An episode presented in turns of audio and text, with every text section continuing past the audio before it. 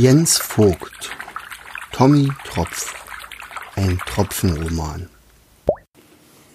Wolkentraining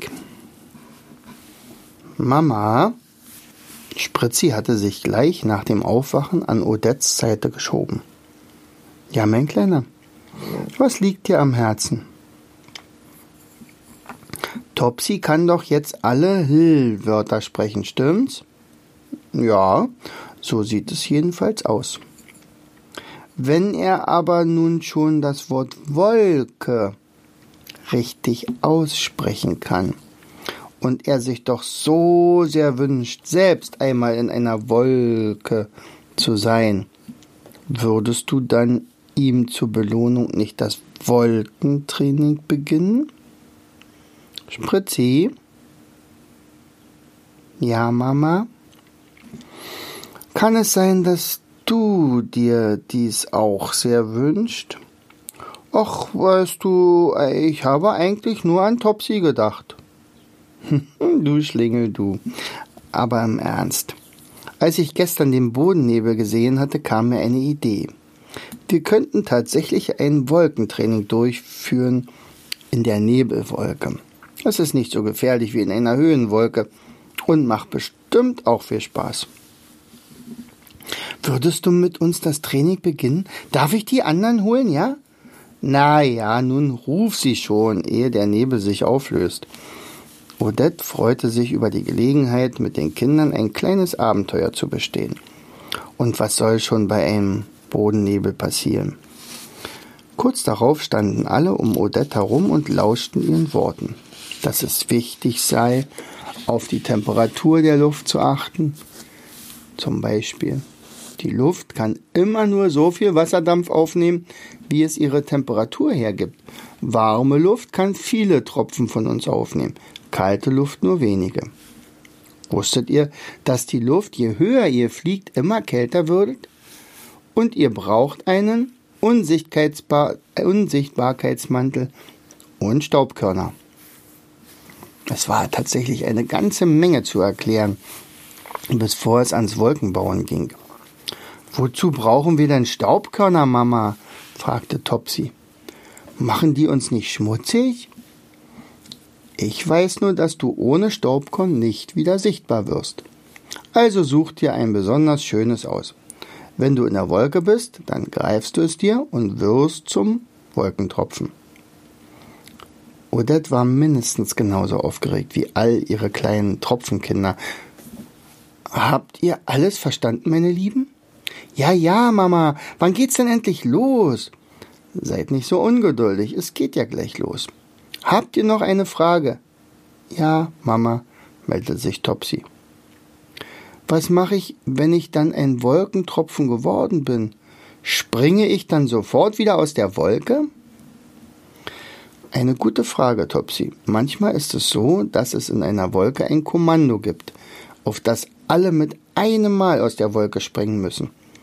Das wäre dann Regen oder Schneefall. Manchmal aber fliegen wir lange Zeit mit der Wolke herum, ohne etwas zu tun. Manchmal aber gestalten wir auch die tollsten Gebilde und oder machen uns den Spaß, den Sonnenstrahlen nicht durchzulassen. Dann ärgert sie das ein bisschen.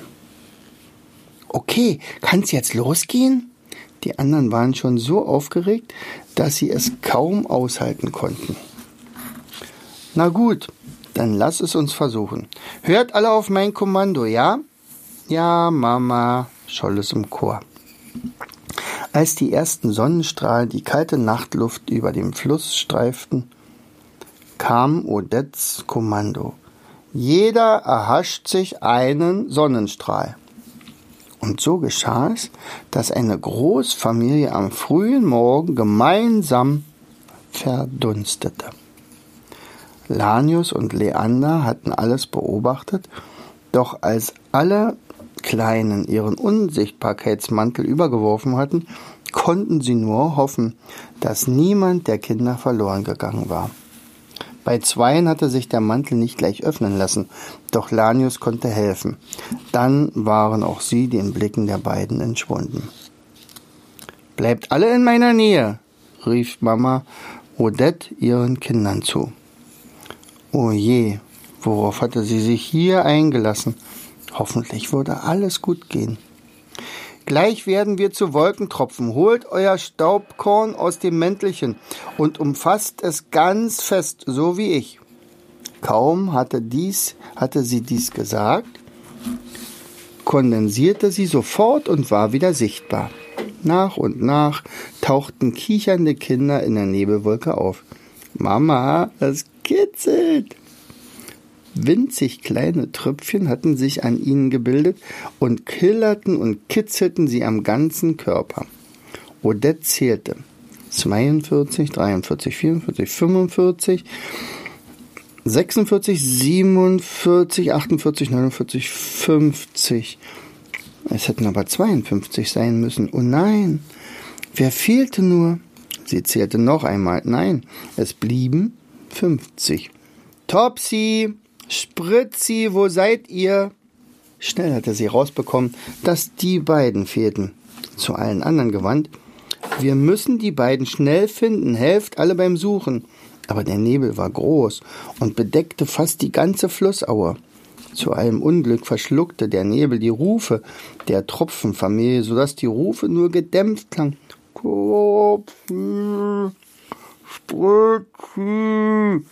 Nichts.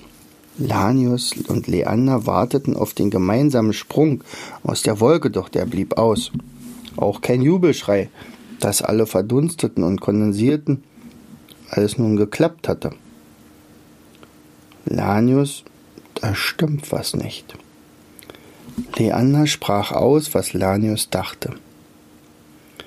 Statt jubelnder Tropfenkinder beobachteten sie, wie Odette und die restlichen Tröpfchen jemanden suchten. Riefen sie die Namen von Topsy und Spritzi? Diese beiden aber plumpsten just in dem Moment genau in den Fluss. Plitsch, platsch. Hey, ihr zwei Racker, wo kommt ihr denn her? Kann es sein, dass man euch oben im Nebel sucht? wollten Lanios wissen. Psst, Lanios, nicht so laut. Wir waren beim Verdunsten so aufgeregt, dass wir unseren Staubkorn vergessen hatten, um wieder sichtbar zu werden. Als wir es merkten, dachten wir, wir würden nun für alle Zeit unsichtbar bleiben, vielleicht sogar unsere Familie verlieren. Und wie habt ihr es doch geschafft, wieder in den Fluss zu springen? Als der Nebel über die Wiese strich, habe ich einen Grashalm berührt und wurde wieder zum Tropfen. Dann habe ich Topsy, Topsy zugeflüstert, dass er das auch tun soll. Und nun sind wir hier. Ah, ihr verwandeltet euch also als ein Tautropfen. Das war ziemlich klug von euch. Aber auch leichtsinnig. Nun fliegt schnell noch einmal nach oben und lasst die anderen nicht länger suchen. Wir verraten euch schon nicht. Gesagt, getan. Topsy und Spritzi stellten sich in die Sonnenstrahlen, die nun schon kräftiger waren, stiegen schnell auf und ergriffen kurze Zeit später ihr Staubkorn. Schnell waren sie bei Mama Odette. Topsy und Spritzi, da seid ihr ja. Wir haben die ganze Zeit nach euch gesucht. Wo wart ihr denn? Erleichtert atmete Odette auf. Schuldbewusst wollten die beiden Schusselchen gerade ihre Geschichte mit den vergessenen Staubkörnern beichten, als Tröpfle rief, Seht mal, da unten sind Lanius und Leander. Wollen wir die mal nass spritzen?